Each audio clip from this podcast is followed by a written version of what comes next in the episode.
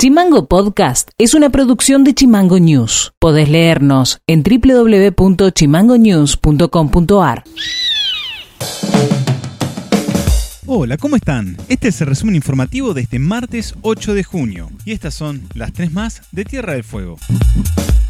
Se lanzó en la ciudad de Ushuaia el programa de actividades deportivas de invierno 2021, donde se busca que los chicos y chicas de las tres ciudades realicen deportes de invierno. Desde la Secretaría de Deportes Provincial se pondrá en principio de un transporte hasta Ushuaia a todos aquellos chicas y chicas que participen en las distintas escuelas de iniciación deportiva. Luego el programa se ampliará a vecinos y vecinas de la provincia. Se practicará esquí alpino, esquí de fondo y biatlón, todos en la pista de refugio Cauquem. Estarán también incluidos los deportistas con discapacidad. Por otra parte, en los días se oficializarán los intercolegiales de esquí de fondo y en el recerso invernal se dispondrá de colonias deportivas y actividades para las personas con discapacidad, como así también se realizarán campeonatos de snow volley, snow handball y snow rack.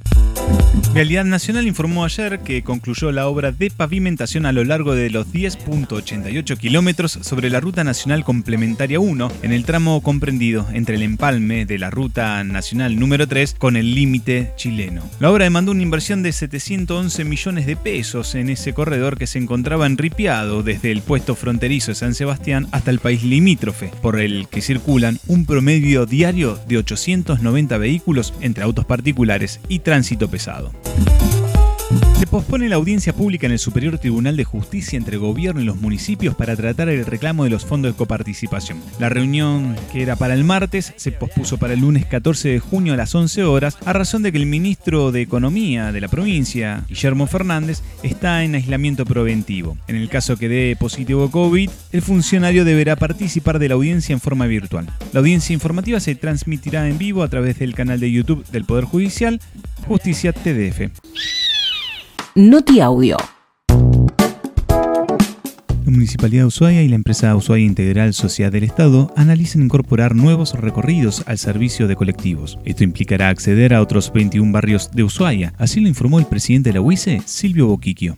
Hemos diseñado cinco rutas en lugar de tres como tenemos ahora. Proponemos solucionar problemas históricos que tiene el servicio. Primero porque eliminamos el transbordo de la línea C del Pipo con la A y B. El A y B van a entrar al barrio Río Pipo. La línea C deja de tener razón de ser ahí, entonces va a ir a cubrir Andorra con el centro en un recorrido eh, que pasa por los puntos de interés de los vecinos de Andorra actuales, que los preservamos. Y después creamos otras dos líneas nuevas. Una es la línea E que vuelve con el colectivo por, por la calle Alem, conectándola con el centro, con el hospital, con los espacios de esparcimiento público como la costanera. Y después la línea D, que es la que le da el servicio por primera vez en su historia a barrios donde el Estado decidió avanzar con la urbanización. Esto es Identidad Fodina, 128 de ATE, la urbanización General San Martín, que todavía no está ingresando, pero está planteado igual que el barrio. Los Alacalufes unidos, van, esa ruta va hasta el hospital y el polideportivo y vuelve por cuándo, va por 12 de octubre. En fin, creemos que con esto estas líneas combinan entre sí y nos permite tener una llegada a 21 barrios nuevos, unas 12.000 familias nuevas.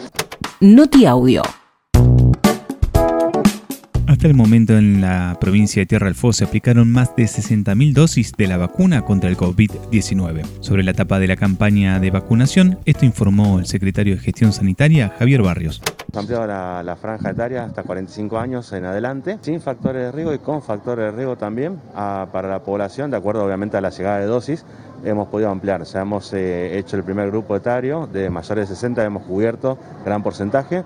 Después hemos cubierto gran porcentaje de gente con factores de riesgo y después hemos eh, cubierto también, en paralelo estamos con los factores estratégicos. Eso nos permitió bajar la franja etaria primero a 55, después a 50 y ahora a 45. A medida que se van dando los turnos y el flujo, vamos a ver en qué momento podemos seguir retrocediendo en edad, ¿no?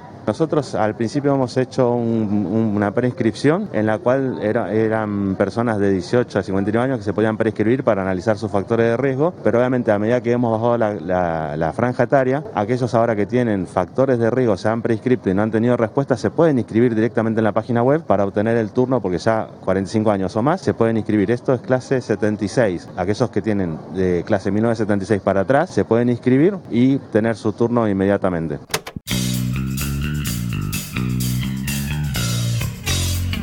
Y esto ha sido todo por hoy. Seguimos en Spotify como Chimango News y escribinos vía WhatsApp al 2901 6506 66. Dejamos con un tema musical de Motley Crue y nos reencontramos mañana. Chao. Chimango Podcast. Conducción. Federico García. Diseño y redes sociales. Micaela Orué. Seguinos en Twitter. Seguinos en Facebook como Chimango News. En Instagram como Chimango News OK.